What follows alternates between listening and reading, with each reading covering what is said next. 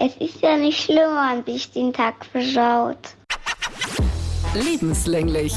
Der Mama-Podcast. Hey Mama, hey Mama, hey Mama. Nehmen wir uns mit, was ist nicht schlimm? Äh, also wenn wir manchmal ähm, einen Tag haben, wo viel schief geht, äh, was eigentlich öfter mal der Fall ist, wie du weißt. Und ähm, dann äh, ziehen meine Kinder abends manchmal so ein Resümee und sagen, der, der Tag, der war echt schlecht. Und mein, und mein Sohn hat dann aber hinzugefügt, dass es ja eigentlich nicht schlimm ist, wenn man sich äh, mal den Tag ruiniert. fand, ich, fand ich eigentlich ganz süß so. Sehr optimistisch. Wir hatten das auch mal jetzt erst die Tage, als wir im Freizeitpark waren, sind nach Hause gefahren und ich habe gefragt, und wie war's? In der Hoffnung zu hören, es war total schön. Antwort meiner Tochter, nee, ist gut. Sag ich, wie nicht gut? Warum nicht? Meine Füße tun weh und Papa hat mich nichts getragen. Wie kann er nur? Ja, weißt du, es sind die kleinen Sachen im Leben. So, okay, wir sind wirklich viel, viel gelaufen an dem Tag, aber sie so, Papa hat mich nicht getragen. Ich so, ja, muss mal durch. Hallo, schön, dass ihr wieder mit dabei seid. Mein Name ist Anetta Politi. Ich moderiere bei SWR 3 die Morning Show. Und diese Woche bei uns ganz aktuell so ein bisschen zu üben für den ersten Leichtathletik-Wettbewerb, der bevorsteht. Und bei euch so? Ah ja, wird's mal wieder sportlich. Natürlich. Spannend.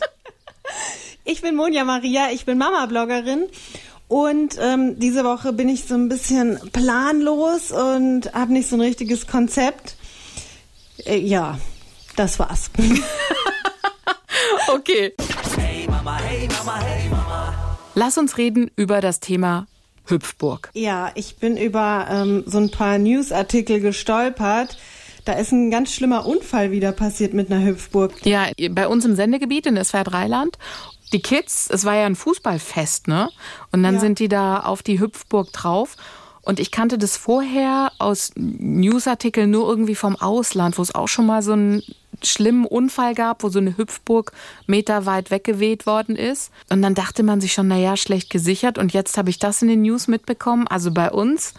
Und da wird dir schon noch mal ganz anders. Ja, super krass. So habe ich das auch empfunden, dass ich irgendwie dachte, ja, schlimm, aber da war vielleicht ein Tornado oder so. Und dann siehst du einfach, dass das hier bei uns einfach durch eine Windböe genauso passieren kann.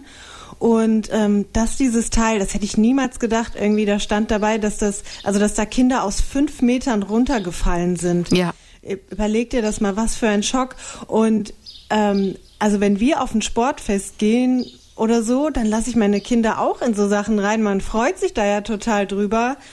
Also ich fand das ganz, ich war ganz erschüttert, als ich das gelesen habe, dass die ja auch wirklich schwerst verletzt wurden. Ja, ging mir ganz genauso.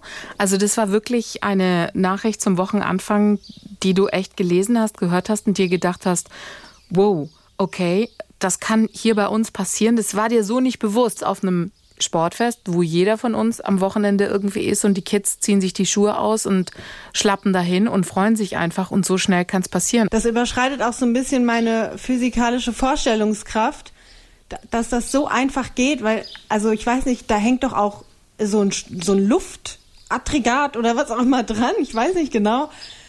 Aber ich wirklich für mich irgendwie unvorstellbar. Manche haben ja auch so ein Dach quasi oben drüber und ah, so ein Sonnenschutzdach.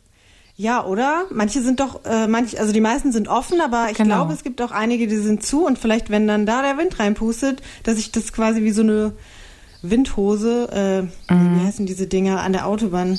Ja, fängt sich halt so da drin, ne? Mhm. Also es war so, dass ich mir beim nächsten Mal, wenn ich vor so einer Hüpfburg stehe, ich glaube, ich werde zweimal drüber nachdenken. Ich will den Kindern natürlich nicht den Spaß nehmen, aber irgendwie wirst du dann doch noch mal eher gucken, steht die auf einem freien Feld oder keine Ahnung, unbewusst schaust du dann vielleicht eher mal nach, von wo kommt der Wind und wie würde es sein. Ich glaube, sowas passiert dann ganz unbewusst, nachdem man solche Bilder noch mal gesehen hat und es weiß, dass es bei uns in der Nähe einfach war. Ja. Ein Thema, was jetzt auch sehr viele beschäftigen wird, ist Urlaub. Also viele Sommerferien haben schon begonnen in Deutschland. Peu à peu geht es auch in den anderen Bundesländern los. Äh, mit dem Auto in den Urlaub fahren. wir haben da ja schon unterschiedliche Erfahrungen gemacht, was die Kids anbelangt, auch die Länge. Ich glaube, bei dir waren es so drei, vier Stunden maximale. Mhm. Es gibt jetzt auch Strecken, wo man länger fährt. Also ich habe mal ausgerechnet, wenn wir zum Beispiel hier vom Süden Deutschlands ans Meer wollen würden, ganz egal, ob du sagst deutsches Meer irgendwo an die Nord- oder Ostsee oder nach Italien rüber, Venedig, Campingplatz, keine Ahnung, also so nächste Möglichkeit. Das wären acht Stunden und das ist schon eine ordentliche Strecke. Und viele machen das auch, weil sie vielleicht sagen, wir verzichten auf den Flieger, da ist eh Chaos und wir können es uns auch gar nicht mehr leisten bei den Preisen, die so nach oben gegangen sind. Da ist das Auto vielleicht die Alternative. Und es gibt so für mich zumindest so einen Vier-Punkte-Plan. Damit könntest du die Kinder oder könntest du auch entspannter sein. Das erste finde ich immer ist ganz wichtig, diese mentale Vorbereitung. Mentale Vorbereitung im Kopf, dass du weißt, es wird jetzt der Spruch kommen, wann sind wir da? Du sitzt im Auto, hast die Kinder festgemacht, es ist vollgepackt und du denkst dir, ja, jetzt kann es losgehen. Und zwei Minuten später kommt, wann sind wir da? Und es ist nicht das erste Mal, sondern es kommt dann wie, wie so eine dauernde Wiederholung. Das ist unfassbar, wie oft es dann kommt. Wenn wir im Kopf uns damit klar machen, dass die Kinder einfach ein anderes Zeitgefühl haben, dann sind wir auch entspannter, was diese Frage anbelangt. Die leben, das habe ich nämlich mal gelesen, tatsächlich im Hier und Jetzt. Also für die gibt es noch kein, weißt du, so Zukunftsding. Bei denen passiert ja alles im Hier und Jetzt. Die lernen ganz arg viel. Also ihr Gehirn braucht einfach dafür wahnsinnig viel Platz. Und deswegen ist es einfacher für sie, wenn du ihnen sagst, okay, noch einmal dein Lieblingshörbuch hören. Keine Ahnung, die Schule der magischen Tiere oder was auch immer, hören wir jetzt noch drei Folgen und dann sind wir da. Dann können die sich das besser vorstellen. Das fand ich ganz interessant. Mhm. Und wenn man sich das so selber vorstellt, ich glaube, dann ist es noch mal einfacher, damit umzugehen. Also ich ähm, sage den Kindern jetzt nicht mehr, ja, wir brauchen noch 20 Minuten, weil die haben ja noch, also 20 Minuten, was ist für die Kinder 20 Minuten? Können sich deine das schon vorstellen? Ich sage das tatsächlich so. Echt? Oder, oder eher, wenn wir, also wenn wir ähm, weiter drunter sind. Also eigentlich, was ich immer sage, sind entweder 15 oder 10 oder 5 Minuten. So, also ich habe das Gefühl, dass sie wissen, dass das wenig ist. Aber alles, was so zum Beispiel eine halbe Stunde, mhm. da, ähm, das klingt dann schon wieder so viel. also da, alles, was so drunter kommt, wo so Minuten dann kommen. Mhm. Ne? Wenn ich zum Nico zum Beispiel sage, eine Minute, dann sagt er, das sind 60 Sekunden oder eine Stunde 60 Minuten, der kann damit noch nicht wirklich was anfangen. Der zählt dann bis 60 und sagt, jetzt ist die Minute rum, oder? Und das fand ich dann so interessant, weil Zeitgefühl, die, die fühlen es nicht so. Und dann, wenn du, probier's mal, wenn du dann sagst, okay, noch eine Folge Paw Patrol und dann sind wir da. Noch eine Folge Spirit hören und dann sind wir da. Und dann ist Ruhe. Dann lässt du die Folge laufen und dann funktioniert's. Und ich habe das auch ähm, mit einer Freundin mal getestet. Ich habe gesagt, probier's mal. Und sie sagte, hey, das ist echt, die sind dann ruhig, die hören zu und wissen dann, ah, okay, dann sind wir da. Die Abstände in ihren Zeiteinheiten, das ist genau das Gleiche, wie du sagst, ähm, zum Beispiel, die fragen auch immer, wann ist Weihnachten oder wann fahren wir in den Urlaub? Wenn du dann sagst, noch dreimal schlafen. Also Schlaf kennen sie, als Phase. Die wissen, okay, wenn ich einmal schlafe, dann ist der nächste Tag da. Deswegen funktioniert diese Einheit so gut. Wenn du sagst, noch 30 Mal schlafen, dann fahren wir in Urlaub. Also die haben einfach eine andere Zeitrechnung. Diese Minuten und die Stunden, bei meinen funktioniert es noch nicht so wirklich. Habt ihr den Urlaub geplant? Ja, haben wir. Letztes Jahr ist er bei uns flach gefallen und deswegen haben wir gesagt, ähm, machen wir dieses Jahr Griechenland. Wir fahren ja immer zu meinen Eltern. Eigentlich ist es die gleiche Location, seitdem sie auf der Welt sind. Melina kann sich an gar nichts mehr erinnern nichts. Und der Nico so ein bisschen an, ans Boot. Also wir wohnen da ja in, auf einer Insel, wo mein Papa herkommt. Und da ist immer so ein Badeboot und mit dem schippern wir dann immer ähm, an, an andere Strände. Und dann sagen wir immer, kannst du dich noch ans Badeboot erinnern, weil der Captain da auch total süß ist. Der weiß, dass wir da jeden Tag da hingehen und kennt den auch. Und das war so die Erinnerung, die er noch hatte. Aber da ist viel einfach noch nicht so da, nicht präsent. Das ist echt interessant. Macht ihr, habt ihr was geplant? Mir ist irgendwie nicht so nach Urlaub. Ich habe in letzter Zeit gemerkt, dass ich, ich weiß nicht, ob das so ein Alter, Altersding ist, dass ich total hitzeempfindlich geworden bin und, und dass ich einfach echt so ähm, Kreislaufprobleme krieg, wenn wir wirklich viel in, in der Hitze sind. Und ich kann mich so gar nicht damit identifizieren, irgendwo in ähm, ja, so Touristenurlaubsgebiet zu fliegen mit denen, um dann dort in der Hitze rumzurennen. Ähm, ich weiß nicht, ob das ein Gewinn ist. Ich habe jetzt aber auch die Tage gesehen äh, bei einer Blogger-Kollegin, die einen Campingurlaub gemacht hat mit zwei Kindern und ähm, sich eigentlich nur permanent beschwert hat, dass es wie in einem Backofen ist und dass es so heiß ist und so blöd. ähm, was mich jetzt irgendwie auch nicht so ganz äh, animiert hat, mit meinen Kindern in Urlaub zu fahren. So, weiß ich nicht, vielleicht äh, im Herbst dann irgendwie mal was. Ja, die Hitze ist je nachdem, wo du hingehst, ja anders, als wir sie hier in Deutschland erleben. Hier ist ja, wenn diese Bullenhitze kommt, irgendwie gefühlt wird es da gleich auch so ein bisschen schwül und so drückend. Ich habe die Erfahrung gemacht, ich kann ehrlich gesagt nur von Griechenland im Sommer reden, weil wir immer da sind. Und da ist es eher eine trockene Hitze, die es angenehmer macht. Also keiner spaziert da mittags um zwölf umher, das machen sie auch nicht. Und wenn, dann bist du da eigentlich nur am Strand im Schatten keiner ist in der prallen Sonne, von den Griechen zumindest. Oder halt wirklich im Meer zur Abkühlung. So finde ich, ist es auch in Ordnung. Aber irgendwo campen bei Bullenhitze, dein Zelt steht möglicherweise nicht im Schatten. Ich glaube, das macht wirklich keinen Spaß. In der Türkei war es ähm, ähnlich, wobei da, glaube ich, eher die Luftfeuchtigkeit hoch ist. Ich weiß nicht, da bin ich jetzt auch nicht so Profi in dem Gebiet, aber es war damals auch schon für mich unfassbar heiß.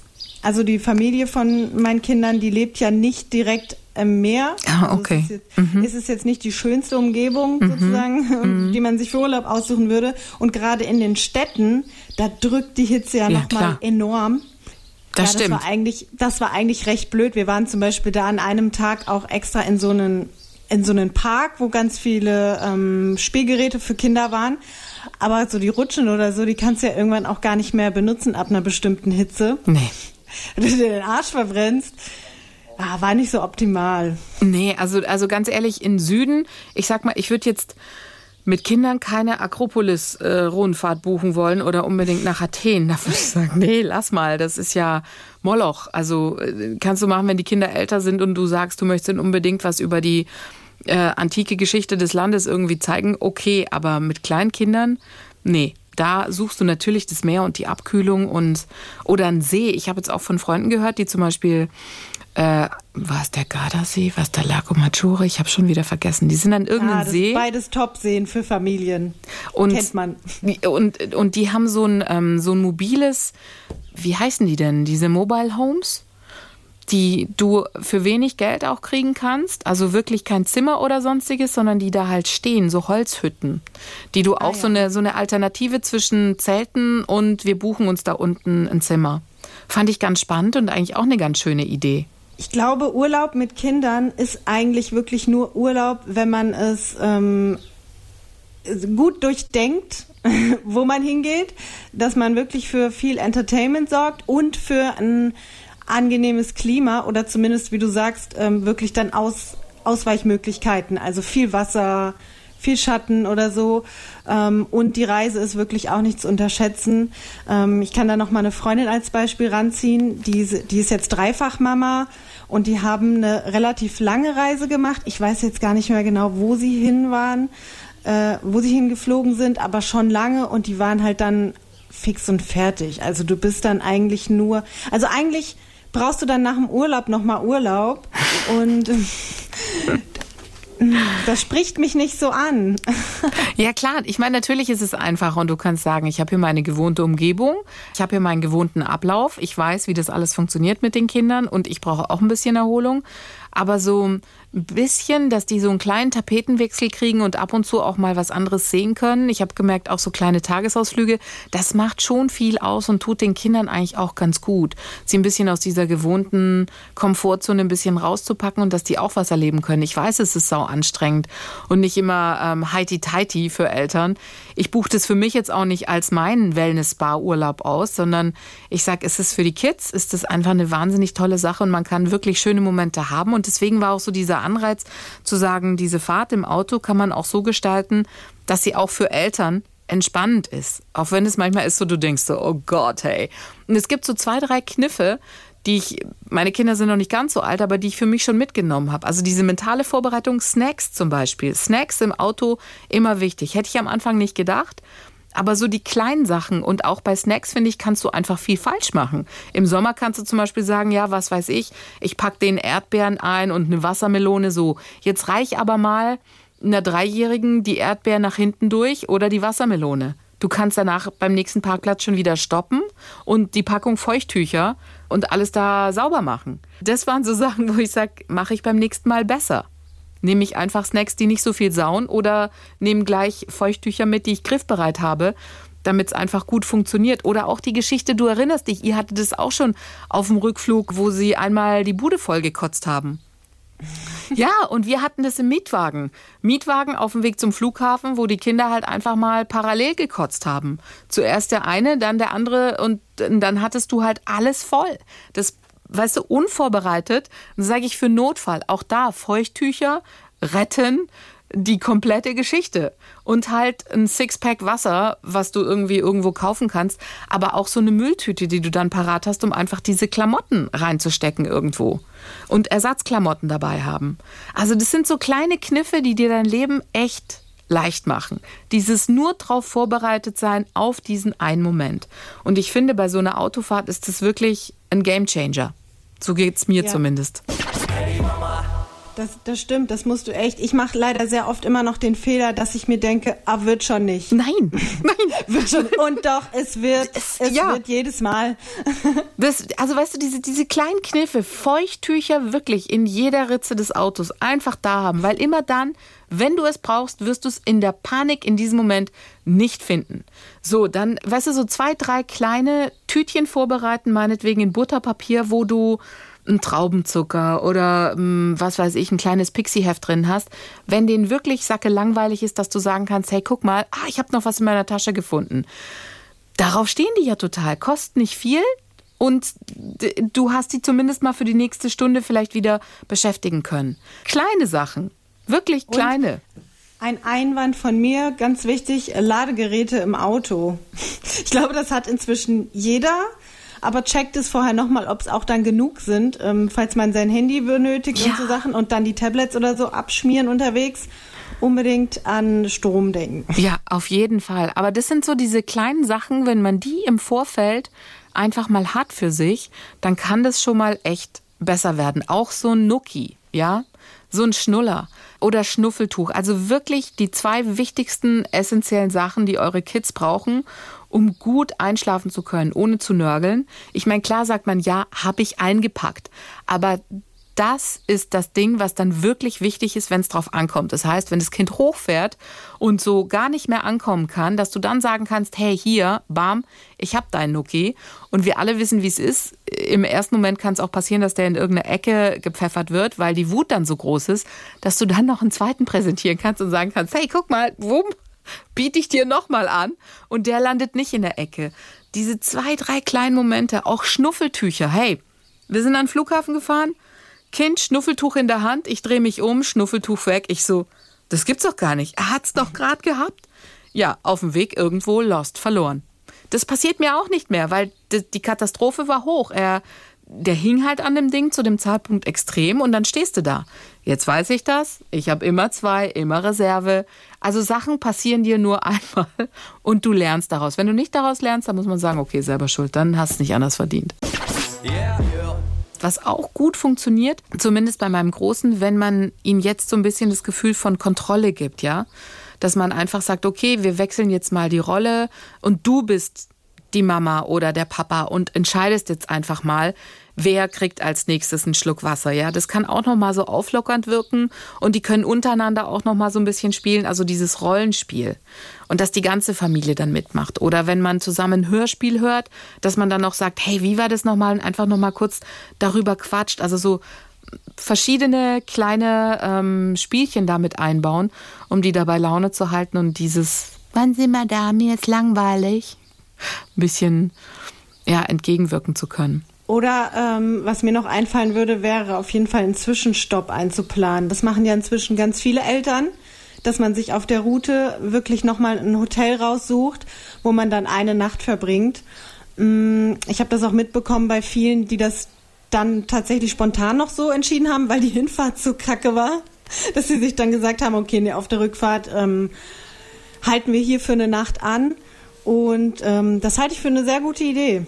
Wenn du also du wirst ja dann auch ähm, erschöpft und müde und ähm, gegebenenfalls kann das ja dann auch noch gefährlich werden würde ich mir überlegen, ob das vielleicht Sinn macht. Das ist eine gute Sache. Oder man sucht sich einfach ähm, vielleicht mal rastplatztechnisch auch schöner aus. Vielleicht gibt es welche mit Spielplätzen oder halt eine ne Möglichkeit, dass die nochmal Energie rauslassen können, weil wenn die natürlich so ein paar Stunden sitzen, staut sich bei denen auch was an, wo man sagt, ein bisschen rausgehen und einfach mal Füße vertreten, tut auch ganz gut. Ja, wenn ihr noch Tipps habt in Sachen, was man da noch machen kann, Autofahrt immer her damit. Freuen wir uns natürlich. mamas.swr3.de. Eure Erfahrung, was waren bei euch so die Gamechanger, wo ihr sagt, hey, das hat uns total geholfen. Machen wir seitdem immer, ganz egal ob Autofahrt oder im Flieger unterwegs oder äh, mit dem Rad. Manche planen ja auch längere Touren mit dem Rad.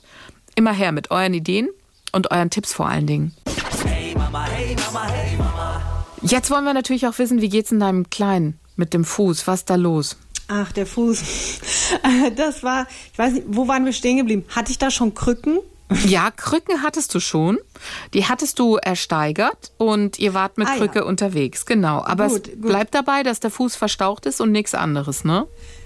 Genau, dann habe ich den zu Hause gehabt und ähm, habe so ein bisschen mich versucht abzufinden mit dem Schicksal, dass das jetzt Wochen dauern wird, weil der ist ja wirklich gar nicht aufgetreten. Null, der ist einbeinig gehüpft.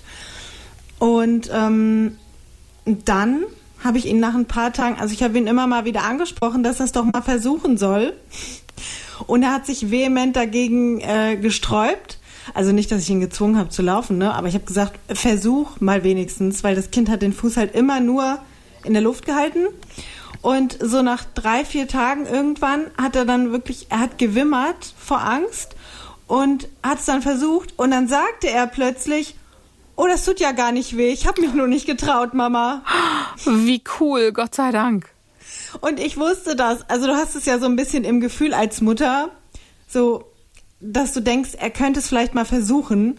Und ähm, da lag ich genau richtig. Und dann lief er seitdem wieder. Natürlich sofort am nächsten Tag. Ähm, also er lief wirklich schmerzfrei dann, ne? Mhm. Wie eine Wunderheilung. Und dann bin ich auch mit ihm im Kindergarten. Und ähm, er hat den Fuß natürlich noch ein bisschen geschont, also springen und so strengstens verboten. Aber er ist dann ab da wieder ganz normal unterwegs gewesen. Und ähm, im Prinzip war es das. Und bei meiner Tochter, da war ja die letzte Katastrophe, das mit den Zähnen. Und ähm, es ist nichts ausgefallen, aber einer von den Schneidezähnen ist ein bisschen gräulich inzwischen. Ist es dein Ernst? Ja, also der wird wahrscheinlich, ich weiß nicht, ich selber habe damit keine Erfahrung, aber das kennt man ja vielleicht auch von anderen wenn die Zähne dann einfach so dunkelgrau werden, weil die halt irgendwie abgestorben sind oder so, ne? Oh, okay. Ja gut, aber es ist ja der Milchzahn. Insofern, der geht ja eh weg. Ja, ja. Ja, also das ist so die aktuelle Krankenlage bei uns. Oh Mann. Erstmal wieder aber alles gut und ich hoffe jetzt, es bleibt so. Wir haben wirklich echt viel Pech einkassiert wieder in letzter Zeit und ähm, ist mal genug jetzt. Ja, bei uns ist jetzt erste Leichtathletik-Wettkampf steht an. Bei uns in dem Zusammenhang habe ich mich gefragt, ab wann können Kinder eigentlich Handstand und Rad schlagen? Können das deine schon? Äh, das haben die noch nie versucht. Ich weiß gar nicht, kannst du das? Ich weiß gar nicht mehr, wann ich das gelernt habe, aber auch recht früh, glaube ich. Ich war, also ich weiß noch, dass ich das immer auf dem Wohnzimmersessel von meinen Eltern geübt habe mit dem Handstand und irgendwie an der Wand. Das konnte ich dann. Und Ratschlagen, ich kann dir nicht sagen, wie alt. Aber es war nur so in, im Rahmen dieser Vorbereitung nicht, dass sie das da jetzt bei diesem Leichtathletik-Wettkampf machen können. Aber so, als die so da standen und geübt haben, waren Mädchen und die hat die ganze Zeit Rad geschlagen und ich, krass. Ich weiß nicht, wie alt die ist, aber ich fand es nur schwer faszinierend. Ich so, äh, okay.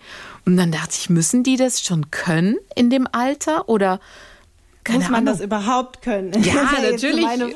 Aber es ist natürlich schon beeindruckend, wenn du das siehst bei anderen kleinen Stöpkes und dann denkst du dir, stimmt, da war ja was. Ratschlagen, Handstand. Ich meine, klar, Putzelbaum vorwärts, okay. Aber so, ab wann kommt so dieses? Oder können das nur Kinder, die im Kleinkindturnen waren? Ich weiß nicht, waren deine Kids da? Nee, wir waren immer nur so bei ähm, PKIP hat mein Sohn ja gemacht. Mhm. Ich habe, ich muss gerade, war gerade abgelenkt, weißt du, weil ich habe letztens erst selber ein Rad versucht und ich kann es noch. Ich kann es noch. Deswegen eigentlich wäre deine Frage damit ja beantwortet, weil ich ähm, mache keinen Turnen. ich mache ja ansonsten nicht mehr so viel sportlich. Klar mit dem Pferd jetzt, aber nichts in Richtung ähm, athletisches Turnen. Mhm. Aber es, es ging noch. Ja, aber bei Kindern, ich meine, ich habe nie athletisches Turnen gemacht, aber Ratschlagen und Handstand konnte ich. Aber ich frage mich echt so, okay, ab wann? Ich habe jetzt meine nie dabei erlebt, dass die irgendwelche Anstalten machten, so jetzt, nachdem sie das Mädel gesehen haben, so mal kurz, aber so von sich aus, dieses Probieren, mm -mm, mm -mm, und dann dachte ich, hm, kommt es dann irgendwann oder ist es so ein Abschauen bei anderen, so, ah, der kann das, der kann es nicht? Ich weiß gar nicht, ob solche Sachen, die wir viel gemacht haben in unserer Kindheit, immer noch so stark gemacht werden. Weißt du, weil äh, wir waren früher den ganzen Tag draußen und haben ähm, Hüpfkästchen gemacht und eben Ratschlagen und solche Geschichten. Und ähm, ich glaube, dass meine Kinder da nicht, also schon Interesse, aber nicht so viel wie ich als Kind, weil die einfach so viele andere Optionen haben. Eigentlich ist es recht traurig, so. Ich sag mal Gummispringen, habt ihr auch gehabt, oder? Hm. Das war doch total cool. Das war cool, aber machen das Kinder heute noch so viel? Ich weiß es nicht. So, die Frage ist, ob sie es überhaupt noch kennen. Vielleicht, weil sie es nie gesehen haben. Deswegen fand ich das im Ratschlagen so cool. Ich so, mh, mm, äh, müsste man, keine Ahnung, sie bewusster nochmal drauf stoßen oder ist es nicht mehr so hip? Ich habe keinen Plan. Du kannst es ja mal vormachen. Sicher. Ich weiß gar nicht, ob das bei mir noch funktionieren würde. Kopfstand. Ah. Kopfstand, Kopfstand konnte ich nie. Es war für mich war das immer meine Lieblingsbeschäftigung. Couchrücken und dann nach unten mit den Händen und dann einfach nur so abhängen. So habe ich das genannt, immer abhängen auf der Couch. Meine Mutter, ich weiß gar nicht, wie oft die so, ey, bra, du fliegst da noch runter. Aber ich fand das, Schönste, was es gibt, so diese Position einer Fledermaus einnehmen und einfach nur abhängen. Ihr Lieben, das war's für heute von uns. Wir haben jetzt noch einen Spruch für euch von Gülze Müllers. Uns ist heute bei einem Ausflug in der Wärme eine Tafel Schokolade in der Wickeltasche geschmolzen. Und dann steht der Mann an einer vielbefahrenen Straße und leckt braune Pampe von einer Windel. Die Blicke unbezahlbar. Juhu. Sehr schönes Bild. Hi, wenn euch lebenslänglich gefällt, dann sind mein Bro Leon und ich vielleicht auch was für euch. Nick und ich sind zusammen die Bromance Daddies. Seit wir quasi zeitgleich Väter geworden sind, podcasten wir über unser neues Leben, den Struggle, die Liebe und die Fails. Wir versuchen gute Väter zu sein, aber wir lachen auch als Kumpels drüber, wenn es nicht so läuft. Hört's euch an, jeden Dienstag gibt's eine neue Folge Bromance Daddies. Den Link zu uns findet ihr auch in den Show Notes.